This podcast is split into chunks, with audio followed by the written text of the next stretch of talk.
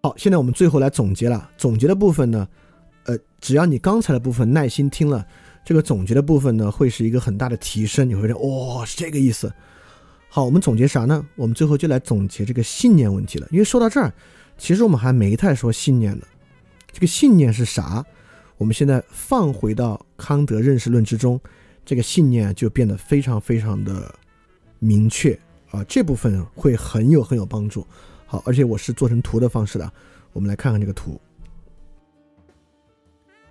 首先呢，这是一个康德认识论的总结，它破除了修谟的怀疑论。那在这里呢，首先是有先验感性论，就是我们对于外部对我们的显象啊是有时空直观的。就我们这个先验感性时空直观呢，加上外部给我们的显象呢，就形成我们的知觉。纯粹的时空直观啊。纯粹先验感性是啥呢？就是纯粹数学，对吧？所以这部分是有一个纯粹的先验感性的纯粹形式呢，是数学。但数学还不是确定性知识，因为是没有形式的嘛。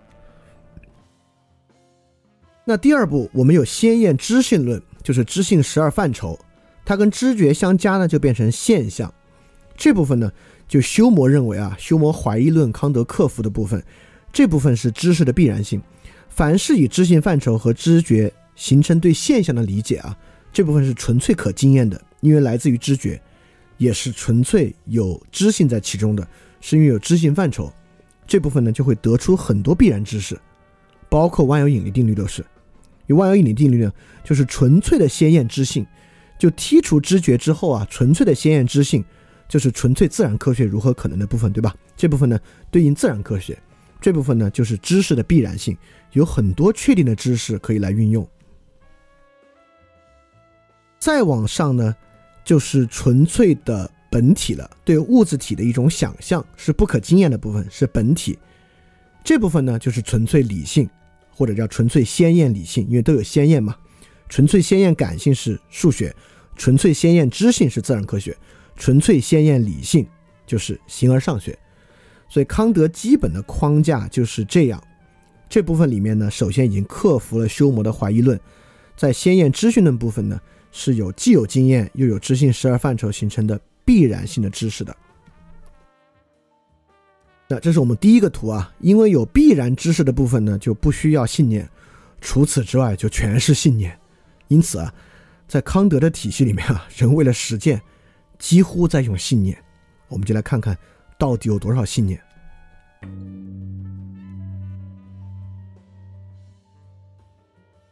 好，这个图上呢有个笛卡尔的头，就是知识的必然性啊。知识的必然性呢，就是在说笛卡尔的部分，在康德这里也是有完备性的。完备性呢来源于知性范畴，然后另外一个的确定性呢来源于先验感性，所以这部分呢是完备性的知识，和笛卡尔说的一样。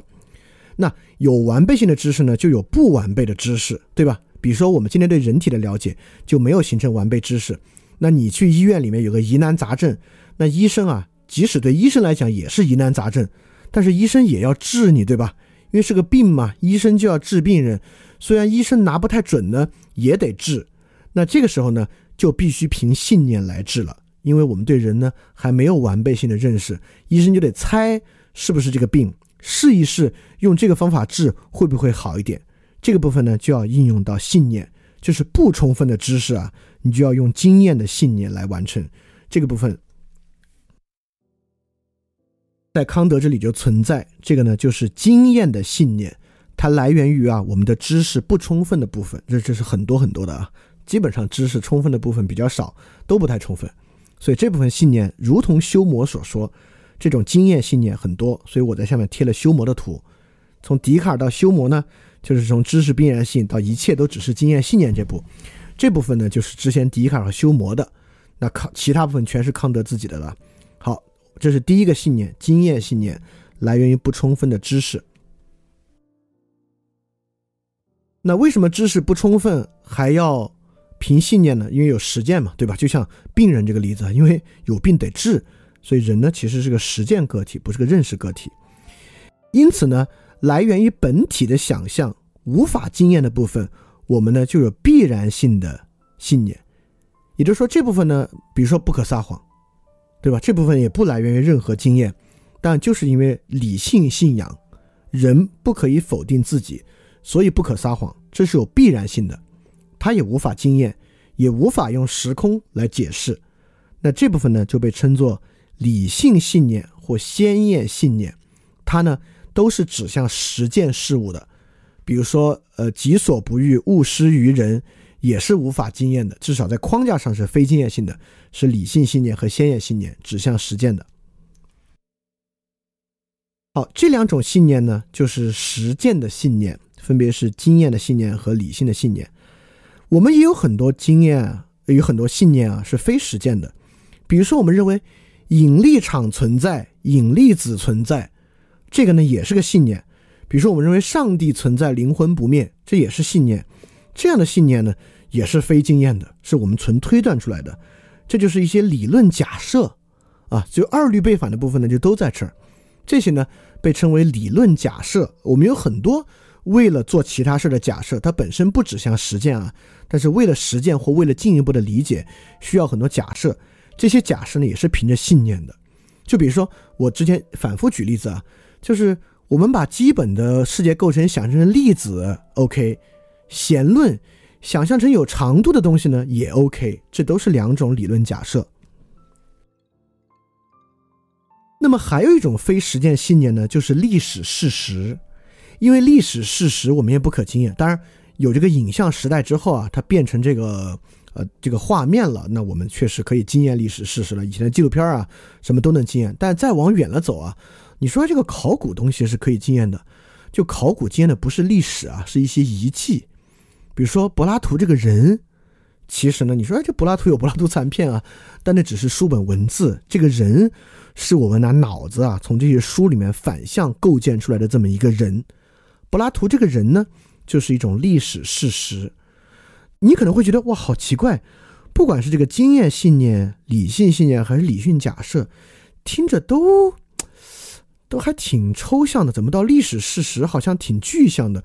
为什么它是一个重要信念呢？那这个呃，算算了，今天不说吧。这个今天十点二十了，我们下期说到这个伦理学、政治学，再说说康德的历史哲学观念吧。呃，我就简单说说这为什么那么重要啊？呃，你们也知道，呃，先说古典历史吧。在古典历史之上呢，比如说孔子、孟子，呃，包括孔子、墨子。都经常谈三代，就尧舜禹三代。那在这种历史事实信念之中呢，就认为这个尧舜禹的时代啊，那不仅是呃以前真实发生，还认为那个呢就是人类这个文化的高峰。所以之后呢，就是要效法三代。那古希腊也很像啊，就是要效法英雄时代。所以这个历史事实对于今天的实践其实关系特别大。那包括我们之前一直在说辉格史观，对吧？辉格史观呢，就是认为这个人类的历史啊，就是一个不向不断走向自由的历史。那过去人类的历史呢，就是一个自由和压迫自由的对抗。那今天所谓的科技辉格史观呢，就是人类的历史啊，就是科技不断发展，然后推动人类幸福的历史。那这个人类的历史过去呢，就是科技压抑科技的历史。这些呢，其实都是信念，这些呢都是不可经验的。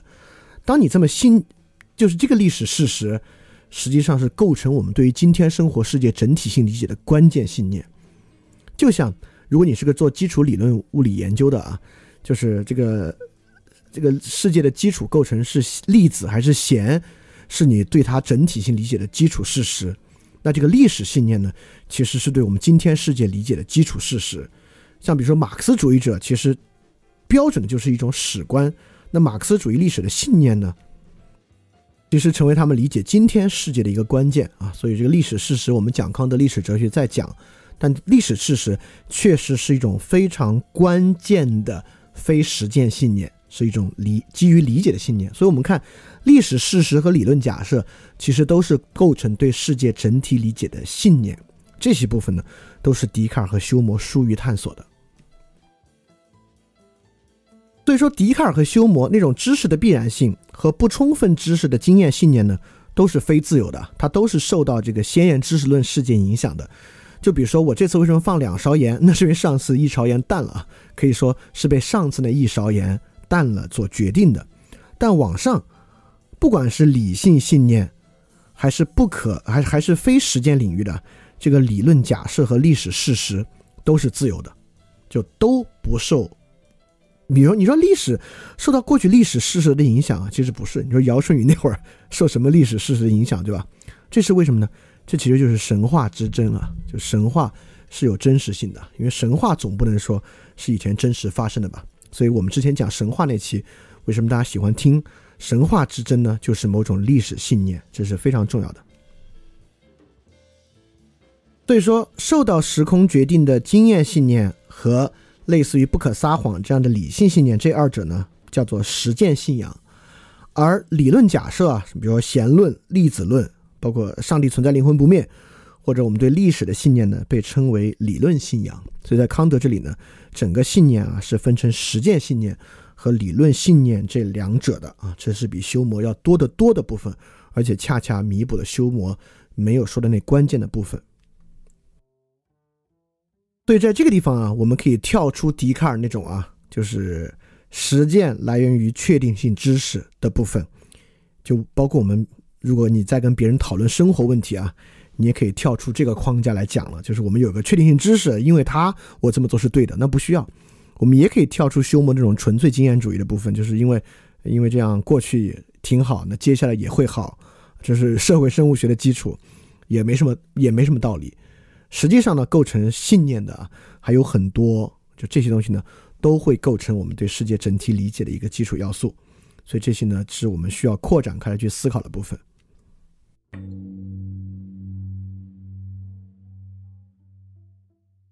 好，说完了所有信念啊，最后来说说这个信念的直观之争了。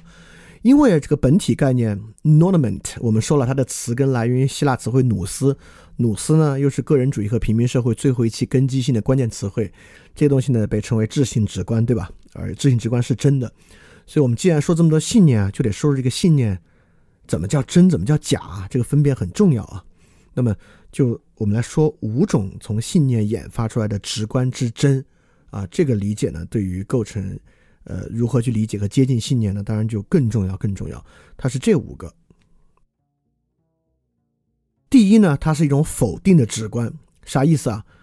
就是我们之前在感觉世界那期讲的，我们认为感觉是纯直观，快乐和痛苦是纯直观，不是。我们说啊，快乐和痛苦的感觉是建立在视体和刺激物之上的，对于视体构造之直观才是真直观，印象和感觉不是直观。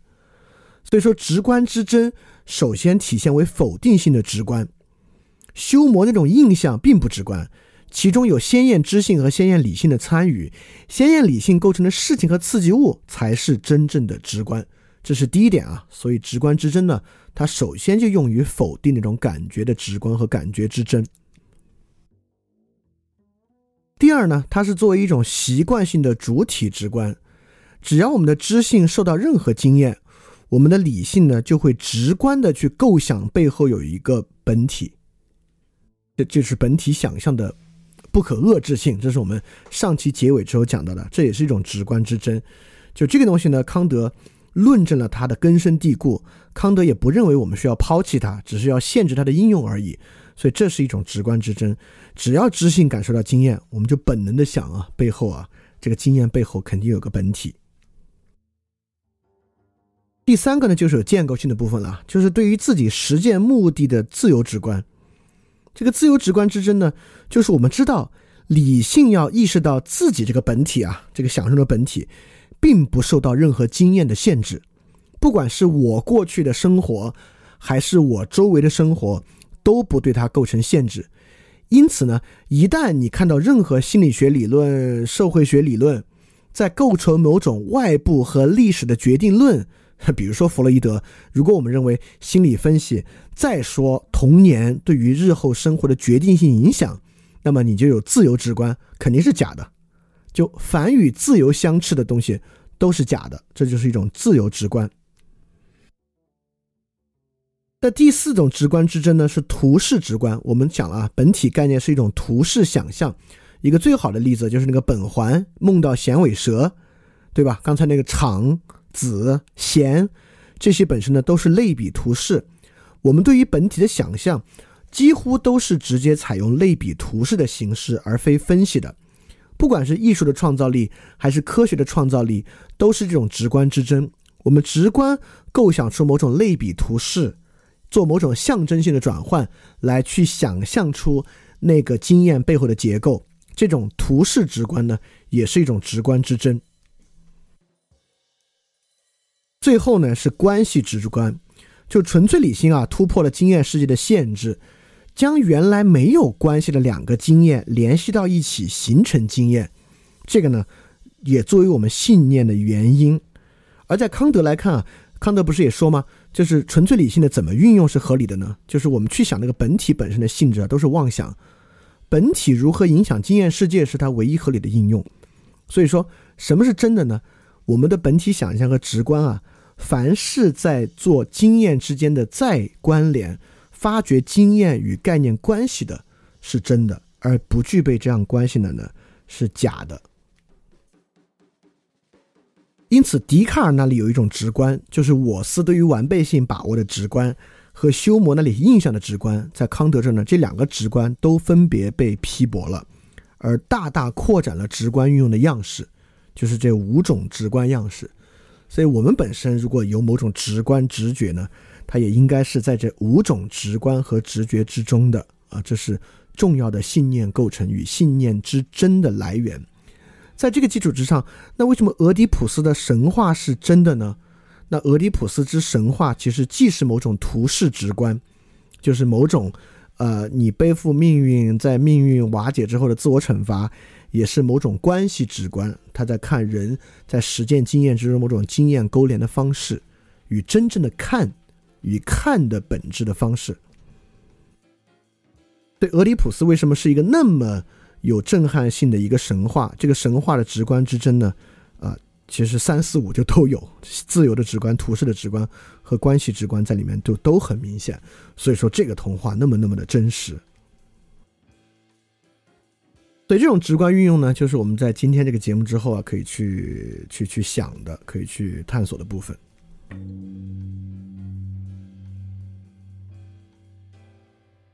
好，所以康德那三个问题啊，人能够知道什么？人应当做什么？人可以希望什么？我们已经回答完两个了。人能够知道什么？就是实然问题，就是知识论的问题。先验感性论、先验知性论确定了人能够知道的确定知识是什么。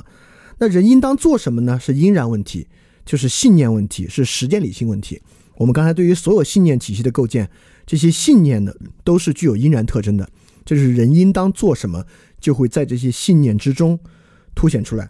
那人可以希望什么呢？就是之后的部分了，就是伦理学的、美学的、政治学的，以及我们刚才所说的那个，呃，刚才所说的啊，历史哲学部分的，就是人可以希望什么的部分。好，那这就是我们下次呃十五期的内容了。呃，下期呢我们讲道德，因为我们今天讲了这个康德道德起源的部分啊，就是道德跟理性的关系，所以下一期十四期呢。我们就会做道德、道德哲学的一个导论吧，就像之前我们做了自然政治的导论，下期就是道德哲学导论。这个道德肯定是大家很关心的话题。那 OK，不好意思啊，今天拖堂时间非常长，但是今天这期太重要了。那今天我们讲的部分就到这儿，我不知道群里还剩下多少人啊？那剩下的同学我们可以来尝试提一下问题，我可以回答几个问题。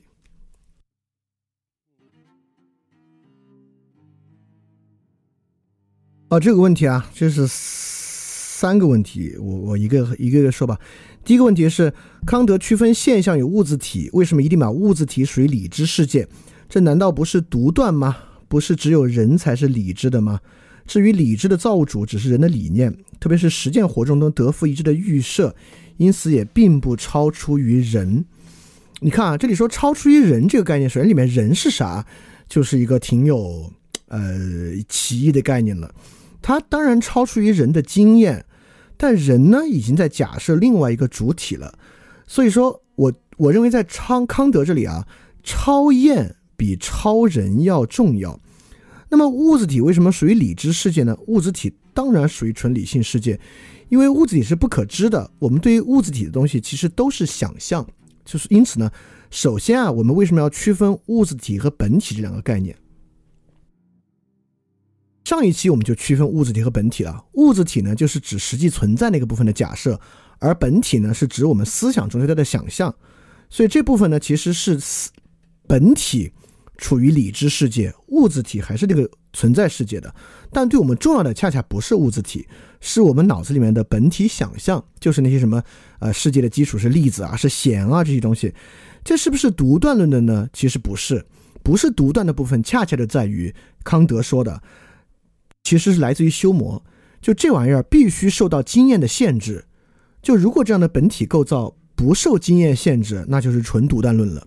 如果他能够得到经验的佐证，那么就不是独断论的啊，这是这就就是这个部分。所以，上帝存在，灵魂不灭，这个是不是超出人？嗯嗯，人又是另外一个本体概念了，没那么重要，但它一定超验啊，它一定超出经验。所以，康德这里呢，我们就管超不超验就行了，它确实是超验的，这很重要啊。啊，第二个问题说二律背反第三条就自由和自然和一二四相比不太平衡，自然强势，自由弱势，只是挖了一个很可怜的墙角，而且按康德的表述呢，只是角度不同。这个是一个墙角还是一个什么？那取决于实际世界之中显象部分和物质体的比重，这当然是不可知的。但我们假设啊，就实际世界的显象。占了屋子里的百分之九十九，只有百分之一没显出来，那就是只挖了个百分之一的墙角。那如果实际世界啊，这个物质体的部分很大没有显现出来，那就不是挖墙角了，那挖的部分就大了。那实际看挖的部分大不大啊？我觉得我们可以看看我们实际生活中，我们就从理论物理来看吧。到牛顿物理的部分啊，基本还是基于经验世界的，但往后，尤其是从微观粒子构造开始啊。就完全是基于超验世界构造了。那你说，从相对论和量子理论挖经典物理理论是只挖了一个墙角吗？那不是。我认为啊，那对于经典物理完全是颠覆性的。所以我认为，在这个地方呢，就自由的理性构造啊，绝对不只是挖经验世界的一点点墙角这么问题。它源于对于经验世界要有整体性把握啊，其实对于经验世界是根本性的。其实我们回去看我们那几个信念里面啊，就那几个理论假设和历史事实部分，实际上对于今天的人理解其世界、组织其经验是根本性的。就像我们之前那个感觉世界那一期，其实我们产生什么感觉啊？根本性的是受到这些信念的影响，而不是受到刺激本身。所以说，从我们对世界的整体理解来讲啊，那个历史事实和理论假设部分，确实那两个部分才是最根深蒂固的。所以，在我看呢，他不是挖了一个墙角。然后这个问题啊，说二律背反与爱因斯坦说那个上帝掷骰子这个有什么区别和联系吗？呃，爱因斯坦说上帝掷骰子那个问题，其实是他想去说那个量子理论那个测不准那个问题。就上帝掷骰子的意思是说，最终的结果不会是概率性的，而应该是纯粹能够决定论性质的。所以这个东西呢，其实只是在说经验世界最后我们要接受的整体阐释，最终是概率性的阐释还是决定论阐释的问题。我觉得他的反思深度呢，还没到康德这个深度，还不是二律背反这个层面的问题。只是爱因斯坦认为一个决定论的阐释比一个概率论的阐释要更好，他不接受概率论阐释，啊，是这么一个问题。嗯，这有个解释之后的问题，说这个生命是可经验的，而存在不可经验却是真的。其实生命这个本体概念是不可经验的。当我们说生命的时候啊，你看这这还是那个假设问题根深蒂固。我们经常用生命这个概念描述啊，人的生命怎么怎么着，就这么描述啊，都是把这个时空东西背后的本体凸显出来了。实际上，我们能经验的是生活啊，而且而且不是一种整体的生活啊，就是生活，就是 daily life 是可经验的。就生命作为整体，其实是不可经验的，这还是一个本体想象。这有个问题啊，所以在理性世界要坚持不可知论吗？呃，不是的。但是呢，一半一半。我我先说为什么一半一半。第一啊，在知性世界呢，肯定不是不可知论的，不是像修魔，修魔是不可知论。康德在知性世界呢是有确定性知识的。那理性世界是不是坚持不可知论呢？呃，这是物质体，是康德这个哲学体系的一个很有争议的部分。在我看来，它不是不可知论的，就在于康德要用经验世界来限制纯粹理性这一点。啊，其实，呃，我们就来看，其实完完整践行康德这个东西就是实证科学嘛。那我我觉得实证科学是坚持不可知论的吗？其实不是。那实证科学，呃，我们就从哥本哈根诠释啊，这个是跟康德可能最接近的。那哥本哈根诠释呢，其实并不是不可知论，而是阐释论吧。就是说呢，这个方程式啊，肯定不是实存的。这方程式呢，也并不描述本体。但这个方程式本身呢，对于经验世界的阐释呢，是实在的，所以它应该也不是不可知论，它是跟经验高度吻合，可以被经验证实的。所以说，我认为从康德角度呢，理性世界不是不可知论的。啊，这个根本哈根诠释，可能好多同学不知道啊。大家可以去搜一下，这个是还是蛮重要的一个玩意儿，而且你一下就是对于哥本哈根诠释的科普视频应该非常多，很容易看懂的。好，那今天就到这吧，因为时间太久了，都快十一点了。那我们今天希望大家听得很开心啊，因为这期蛮重要，希望这期尤其是讲到后面，呃，信念类型和信念之争的部分，呃，理呃那个能够给大家一些启发，那能够对于我们。到底怎么构成行动的？构成我们的行动，构成实践的动因，能够有一些新的认识。那我们下期呢，就来讲道德哲学。呃，也不讲道德哲学，就讲道德这个事儿啊。我们呃，我们把道德做一个现实问题，好好讲讲这个道德的来源啊，等等等等。刚好今天这个文章啊，其实也在讲某种道德。道德里面今天被 就是被看得很重要的一种道德，它来源是什么呢？我们下次啊，也在节目里面更细节来讲讲它。好。那么今天节目就到这儿啊，希望大家能够继续持续收听。如果你呃今天是第一次听或者刚听几次呢，这是第十三期嘛，你也可以把过去的结合的 keynote 来看一看。好，那我们今天节目就到这啊，大家记得敢于去相信。我们下期再见。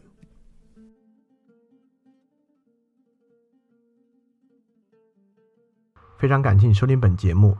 如果希望每周一加入微信群，跟我们一起学习，提出问题，看到每次分享的 keynote，可以微信添加“想借 Joy Share”，想借的拼音 x i n g j i e，Joy Share J o y s h a r e，并说牛津通识读本，就可以被我们拉入群中，每周一起学习了。欢迎你来。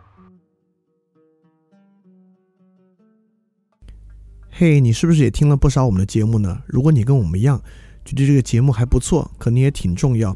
如果能让更多人听到，虽然可能效果不大，也可能会让这个社会变得好一点点吧。所以说，呃，干脆去转发一下好吗？让更多的人可能听到这个节目，我们来试试它会产生什么样的效果吧。谢谢你的转发。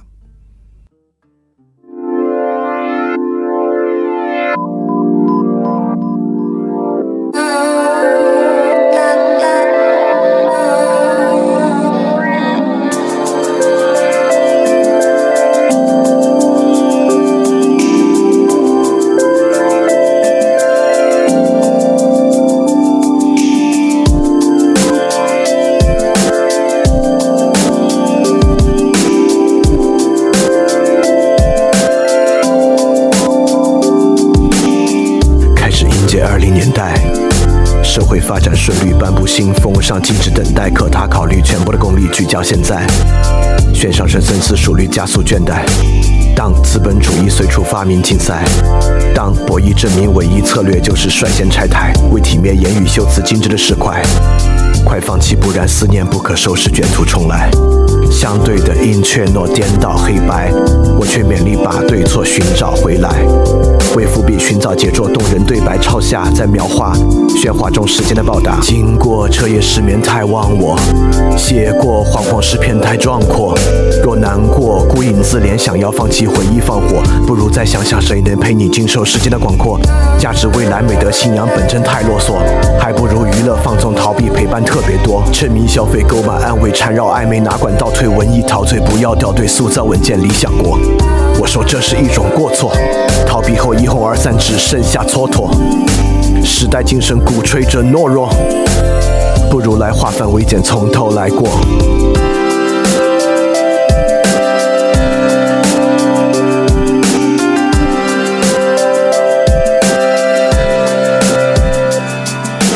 他半夜上阳台，才发现太难说爱，迎合着虚空的节拍，透支他稀薄的将来。